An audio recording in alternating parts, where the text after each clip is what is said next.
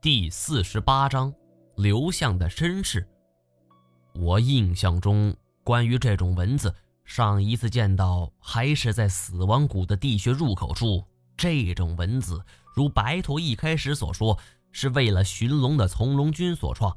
那么我们在石塔处没有发现这种蚊子，也很正常。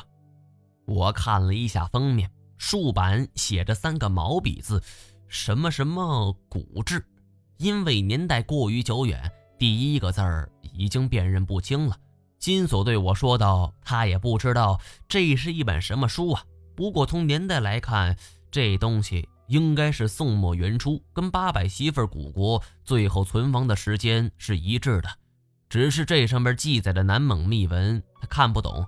想着我兴许会有用啊，这才巴巴的给我送了过来。我心中是有苦难言呐。”这哪里是要医我的心病啊？简直是让我的心病是雪上加霜。本来最近的烦心事儿就已经够多了，偏偏又跳出来什么南蒙秘文。思来想去，我还得找懂这种文字的人来翻译给我听啊。但是南蒙秘文如此隐秘，又有几个人懂呢？太监在一旁忽然说出了四个字：“华南大学。”我一凛。对呀，不管是严显江还是文天涯，他们都是华南大学的教授。按照黄显章当初所说，这群人在开会的时候都是靠着南蒙秘文来交流。这么大一所学校，几万个人，总不会只有这几个人会南蒙秘文吧？他们的学生之中，说不定就有人懂呢。但是问题来了，怎么找到这些学生？不用多了，哪怕是一个也好啊。回到店里，我和金锁是轮番打电话，几乎动用了所有能够动用的关系。因为南蒙秘文所牵扯到的事儿是太多了，为了保密，我只想说找一位当年严教授或者文教授的学生。而所幸，虽然我和金锁的老本行是都见不得光，但是交往的却是一些非富即贵的人物啊。没办法，平头老百姓享受不了我们提供的物件。很快，广东那边就传来了消息，华南大学有一个老师愿意给我们提供一些帮助。事不宜迟，第二天我联系了一个装修队，让我把家里给重新装修了一下，交了定金，就和太贤一起出发去广东。金锁本来嚷嚷着也要去，可是临时有了一个生意上门，也只是去跟我们那位老师去聊一聊，也没什么别的事儿。更没什么油水可捞，于是乎，金锁这才放弃。坐上了火车，一夜没睡的疲惫感袭来，我就靠着椅背睡着了。当太监推醒我的时候，火车已经停在了广州站。下了车，负责迎接我们的是那个老板派来的一个马仔。这个老板在广州名气很大，不敢太高调，因此没有亲自现身。就连给我们安排的车都只是一个外表普通的帕萨特。好在我是隐藏在阴暗角落之人，这样的安排正合我意。我们先是去了下榻的酒店，因为广州老板提前打过招呼了，连身份证也不用登记，这倒是无形中减少了潜在的风险。打过电话跟这位老师约好了，明天下午三点见。我们洗了个澡，就在酒店里边休息了一会儿，而晚上就尝了尝广州有名的小吃。其实我这个人对于吃是不大在行的，有的地方的风味小吃我反而吃不惯。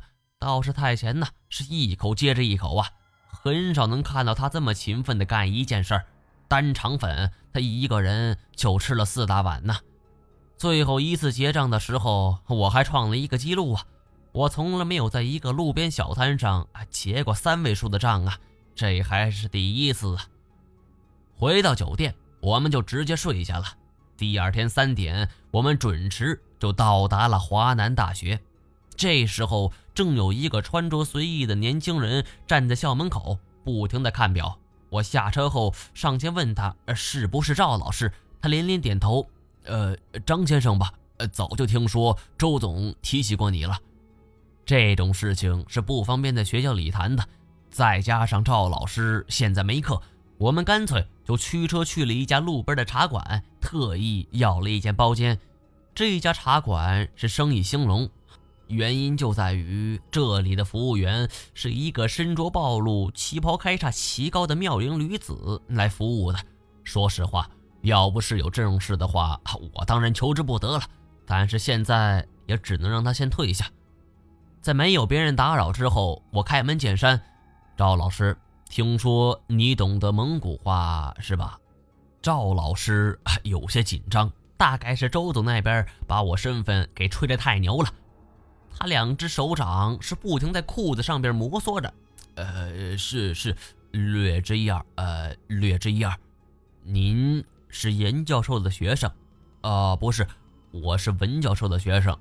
严教授的主要工作单位是在东东东南文学院，我这边的学校才是文教授的主要工作地点。呃，在那边东南文学院那边只是客串。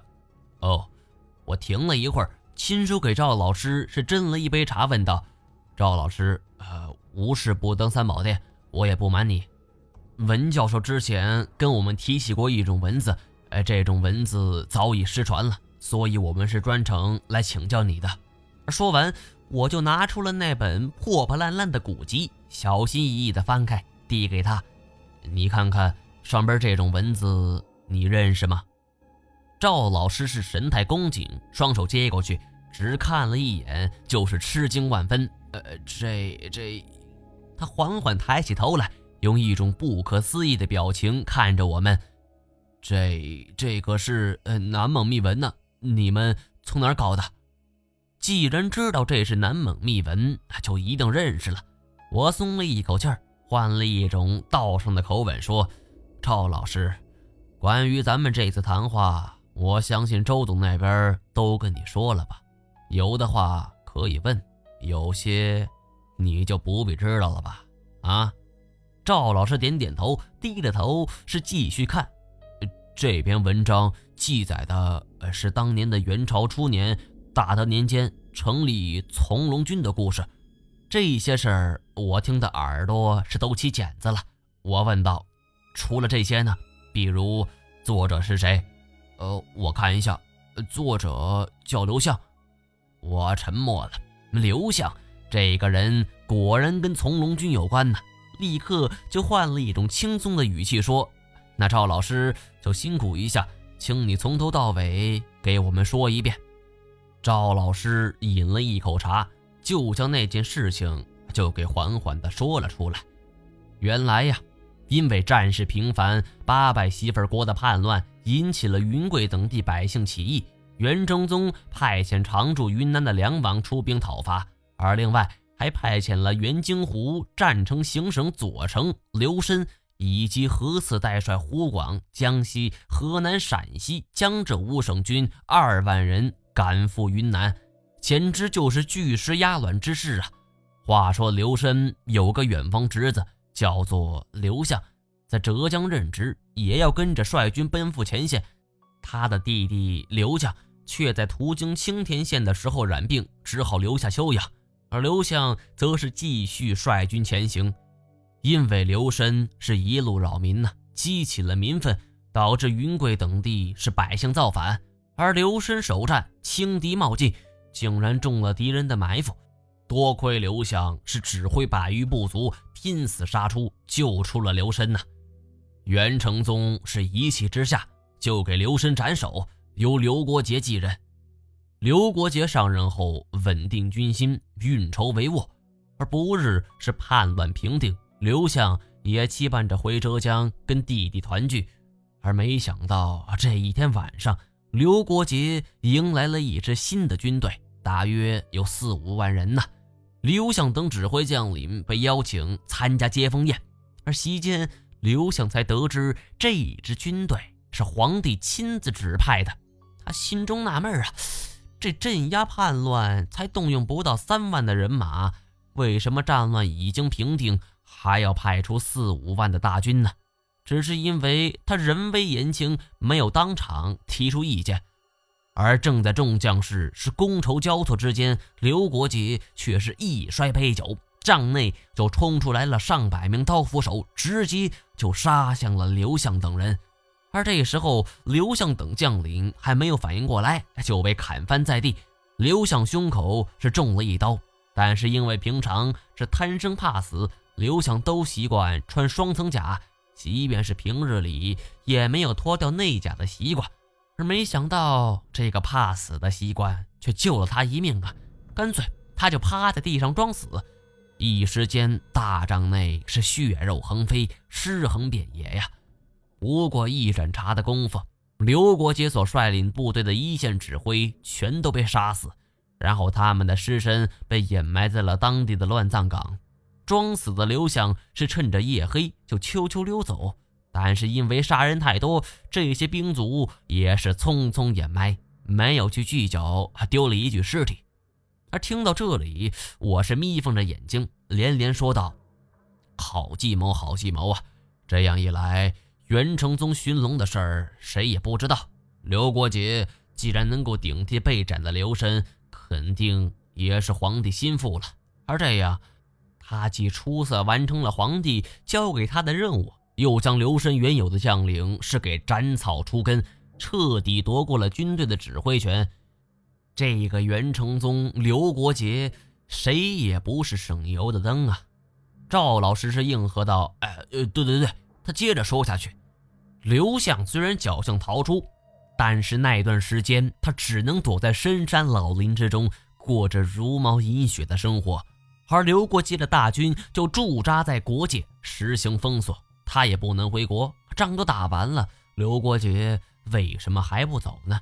刘向决定查清真相，而他从当地村民的口中得知了当地有关龙的传闻，他想让这些人找一段时间。不管找到或者找不到，都会回去。刘向决定静观其变。说来也奇怪，自从援军是轰轰烈烈的寻龙行动开始之后，一些士卒都染上了怪病。有人建议刘国杰不如撤退吧，但是刘国杰是立功心切，指出这些病人是被当地的瘴气所误，所以很快这种怪病是蔓延开来，军队人数是锐减呐。当地百姓再次是蠢蠢欲动，准备造反。为了保证军队的原有战斗力，刘国杰决定征用当地老百姓来寻龙。当然了，这个目的不能够明说呀，只说是构筑城防。而当老百姓已经是筋疲力尽的时候，为了保住寻龙的秘密，刘国杰就不惜杀人灭口。而这一天，刘向是前来应征。刘国杰早已把军队之人全都换掉了，除了他本人，是没人认识刘向啊。何况这么长时间，刘向的相貌已经完全改变，一部不修边幅的络腮胡就挡住了大半张脸呐。就这样，刘向就混入了军队之中。不久，刘向发现这些被应征而来的百姓杂役都被要求是去疏通河道、开掘坑道。怎么看都不像是构筑城墙啊！而在一天晚上，大家聚在一起聊天，一个老人说出了援军的真正目的是寻龙。刘翔是大吃一惊。